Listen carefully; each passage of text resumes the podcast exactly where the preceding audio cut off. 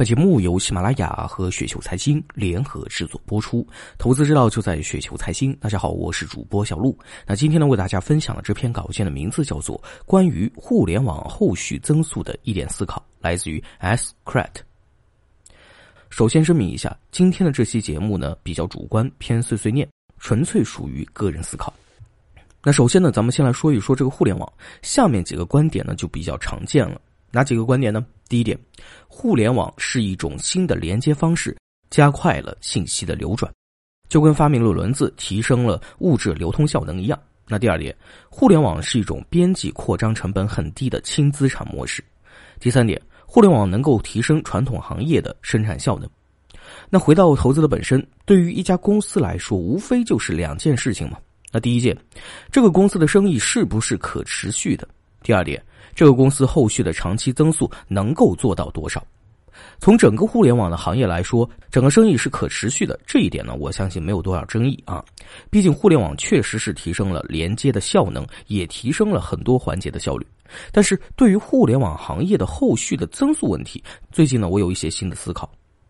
过去互联网的增速来自哪儿呢？第一点，移动互联网的红利。对于企业经营来说，粗略的就可以分为模式探索期和扩张期。当一个公司处于扩张期的时候，增速大概率呢是很高的啊，尤其是互联网行业，由于边际扩张成本和资本助力，当处于扩张期的时候，增速经常会处于 Y O Y 翻倍的状况，这是互联网行业的优势。只要一个模式被验证了，扩张成本是非常低的，毕竟线上没有什么成本，加服务器就好了。而过去几年正好是属于移动互联网的红利期间，移动互联网带来了触网人群和用户使用时长的大幅提升，属于一个从零到一的处女地扩展时期。但是到今天为止呢，触网人群按微信的 MAU 来算，几乎呢能触网的都已经触网了。我理解这个呢跟设备终端没什么关系啊。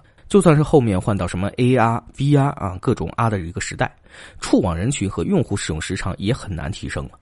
那总时长还是很难超过现在的水平，只是换个终端，利益重新分配一下，总的盘子呢很难再提升了。所以今后互联网依托外部红利进行增长已经不太现实了。第二点，做的更加的纵深了。这种纵深呢分为两个层面，一方面呢是同一个领域的路径更深，另一个方面是触及的类别增多。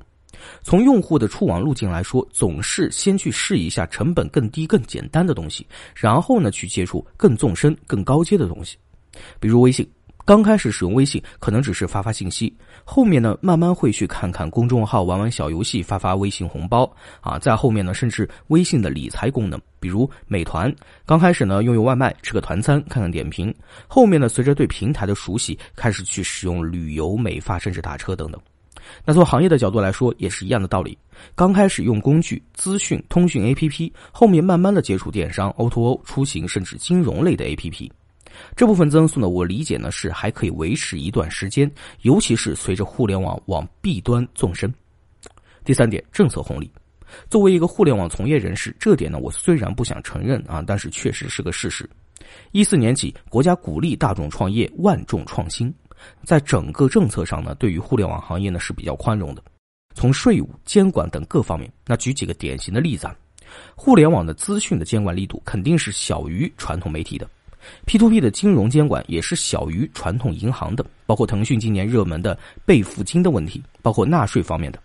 这一点呢，随着这几年互联网越来越成熟，国家呢也慢慢能够看清互联网行业，我相信呢这方面的红利呢也持续不了多久。那以后的增速来自哪儿呢？如上所述，移动互联网红利、更纵深的使用路径、政策红利三点，后续可持续的可能只剩下内生的练内功了，在用户价值上挖得更深，在行业里做得更深入，其他的那可能跟传统行业会差不多，来自市场均值增速、用户收入水平的提高、消费水平的提高。那如果是这样，那就带来一个问题：整个互联网行业能在传统行业的基础上有多少额外的增速？假设呢，沪深三百后续长期的增速呢是百分之十五的话，我认为互联网行业长期来看呢，也就是百分之二十，对应沪深三百现在十来倍的估值，那整个互联网的估值是不是合理呢？就是一个值得思考的问题。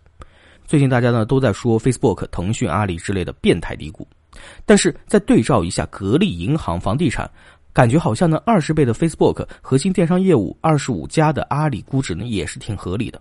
腾讯呢，我甚至呢觉得还挺贵啊，毕竟呢从整个互联网的行业来说，后面呢也没有什么特别大的 key drive 了。以上呢就是自己的一些个人思考，不一定对啊，不喜轻喷。